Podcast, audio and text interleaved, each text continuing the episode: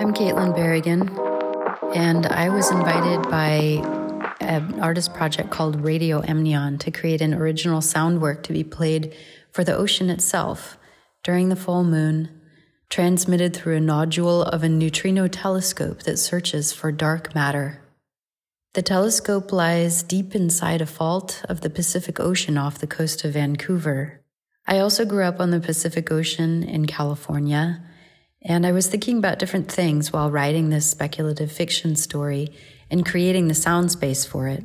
I was thinking about how the colors of the ocean I once knew intimately had changed so drastically due to global warming, about feeling connected to ecological entities such as stones and seawaters, about small forms of sabotage against extractivism, and how a human body might become a symbiont with other life forms such as rock eating microorganisms.